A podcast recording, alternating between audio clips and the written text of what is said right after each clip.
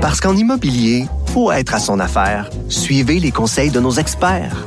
Via Capital, les courtiers immobiliers qu'on aime référer. Bonne écoute.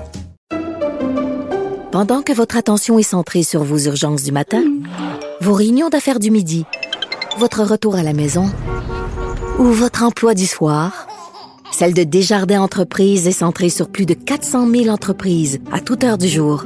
Grâce à notre connaissance des secteurs d'activité et à notre accompagnement spécialisé, nous aidons les entrepreneurs à relever chaque défi pour qu'ils puissent rester centrés sur ce qui compte, le développement de leur entreprise.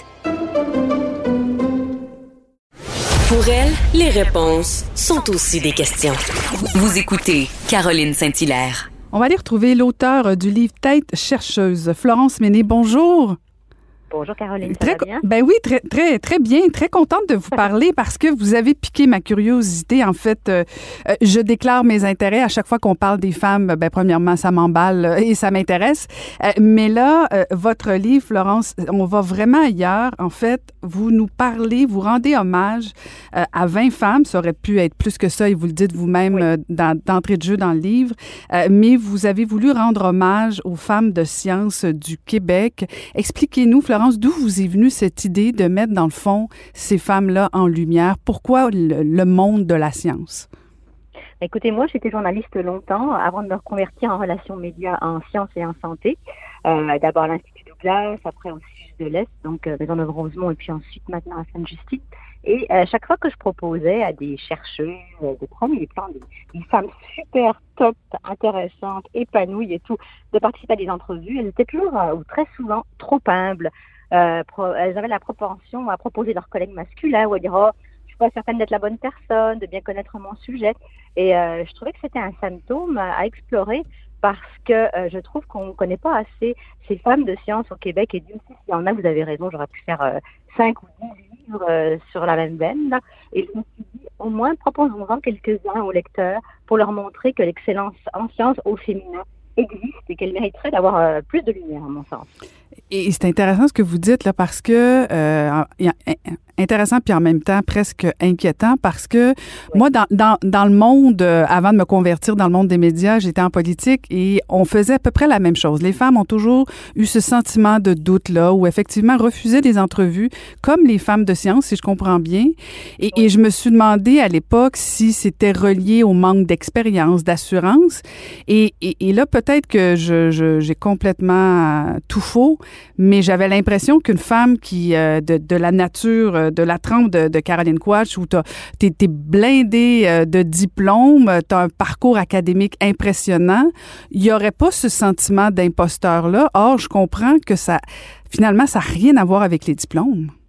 Non, vraiment rien à voir. Puis c'est drôle parce que quand j'ai commencé le projet, je m'attendais pas à trouver ça. Mais la plupart des femmes que j'ai interviewées, euh, sont d'une humilité mais déconcertante euh, par rapport au rapport qu'elles ont. Vous parlez de Caroline Quash. Bon, elle, elle va beaucoup dans les médias, mais elle aussi est sans, sans cesse habitée de ce doute à se remettre en cause alors qu'elle possède sa science, mais sur le bout des doigts. Euh, donc, en effet, vous dites très bien, euh, toutes ces femmes, à un moment de leur vie, et même encore maintenant, alors qu'elles ont vraiment accompli autant, euh, se demandent si elles sont à leur place, si elles font ce qu'il faut, si elles ont bien euh, leur euh, dans, dans, dans, leur tête, si elles sont capables de le communiquer comme il faut. Donc, il y a un doute euh, qui habite beaucoup d'entre elles, pas toutes, mais la plupart de celles à qui j'ai parlé. Et euh, en effet, moi, je trouve à la fois ça un petit peu triste, parce que je crois que euh, dans beaucoup de cas, elles s'empêchent de rayonner sur certaines tribunes.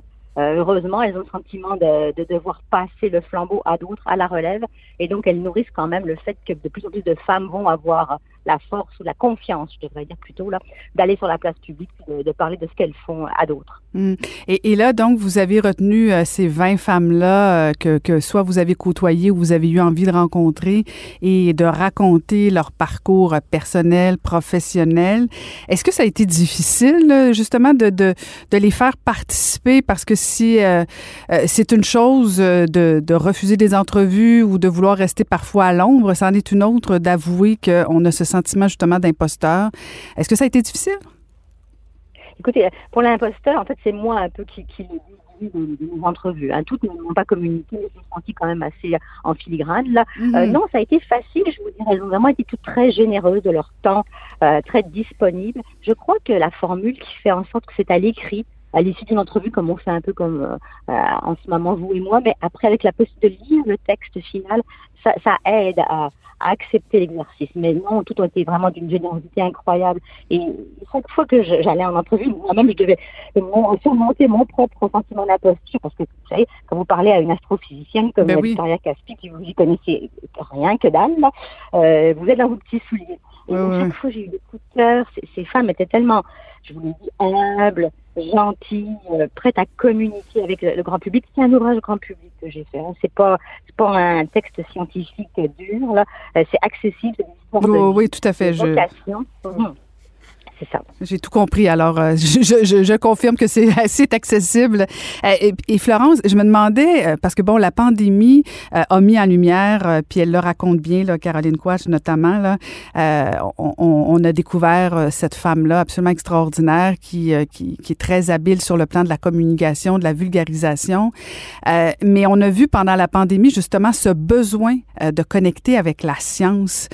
et je trouve que votre livre, mon Dieu, tombe tellement à point parce que il y aura des lendemains de la pandémie où on voudra, en fait, on l'espère, investir davantage dans la science et peut-être donner le goût aux plus jeunes filles, jeunes femmes de se lancer dans cet univers-là. On sait que elles sont là quand même au, niveau des universités, mais euh, mais faudrait pas que ça, faut que ça continue. Faut faut donner le goût aux jeunes filles euh, de, de, de, se lancer dans cet univers-là qui euh, qui, qui est pas nécessairement toujours accessible c'est vraiment le sens de ma démarche, en fait, Caroline, parce que euh, beaucoup de gens, y compris ma propre fille, y compris moi-même quand j'étais jeune, j'aurais pu être scientifique. Mais on s'est fait arrêter par, euh, par nos propres peurs, par ce qu'on entend, par le fait qu'on se dit on n'est pas assez bon en maths, on n'est pas assez bolé.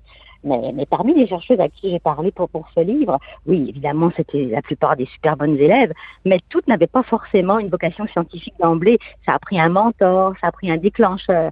Et le sens, en effet, du livre, c'est de regarder, nourrissons la relève, et la relève dans la diversité.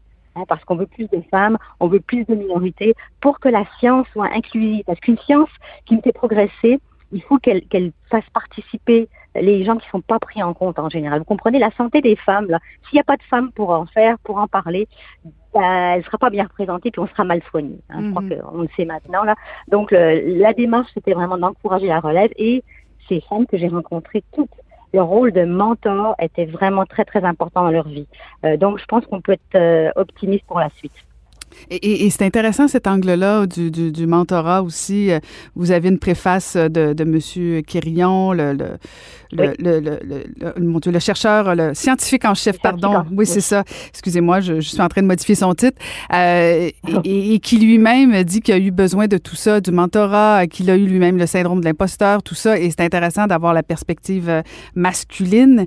Euh, mais ce mentorat-là, euh, honnêtement, c'est l'angle que je, je, je pensais pas du tout non plus sur le plan de, de la, des sciences en général. C'est intéressant parce que euh, au-delà, euh, parce qu'il y a peut-être certaines personnes qui pourraient sentir euh, un manque d'intérêt parce que c'est juste un livre de femmes. Je dis ça entre guillemets parce que je, je connais certaines personnes qui pourraient avoir ce genre de commentaires-là.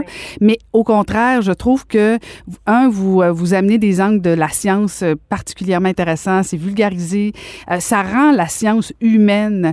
Et, et, ça, je... je, le fun. Ben le oui, le fun exactement. J'aurais aimé ça, lire ça, un peu comme vous disiez. J'aurais, j'aurais tellement aimé lire ce genre de livre-là quand j'avais 16 ans. J'avais un choix de carrière à faire, euh, de, de, de, dire que, bon, bon, on sera pas tous euh, des, des, des, des, des, grandes astronautes ou quoi que ce soit, mais de, effectivement de piquer la curiosité au-delà du genre.